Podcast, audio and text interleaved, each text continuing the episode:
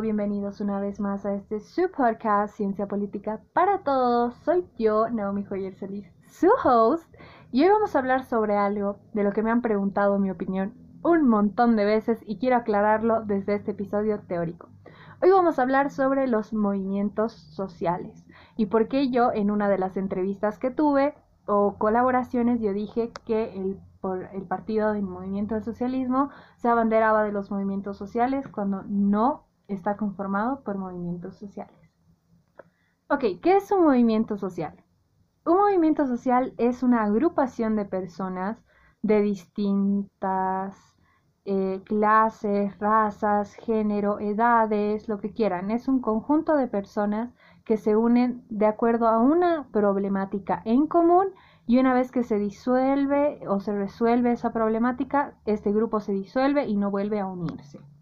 Entonces, vamos a ponerle un ejemplo más cotidiano para hacerlo de manera más didáctica y mucho más fácil de entender. Yo vivo en una zona de vecinos eh, donde hay una junta vecinal, donde vivimos en una urbanización, donde tenemos cierta cantidad de reglas. Entonces, ¿qué pasa si rompen un poste? Todos los vecinos de la organización nos vamos a juntar y vamos a generar un problema, ya sé, hablaremos con Electropaz, hablaremos con la alcaldía, no sé, lo que toque. Pero todos nos vamos a juntar por esa problemática de que en nuestra calle no hay luz, porque falta el poste, se rompió, qué sé yo. Todos tenemos diferentes estilos de vida, diferentes edades, pero todos tenemos el mismo problema. No tenemos luz. Entonces, una vez que pongan el poste nuevo o lo arreglen el que estaba, todos vamos a volver a hacer nuestra vida. Lo que hemos generado nosotros es un movimiento social. Entonces, en ese momento éramos un movimiento social y una vez que arreglan el poste, ya no. Entonces, si un movimiento social es una agrupación de personas durante una problemática en común, ¿por qué dicen que un partido es un movimiento social?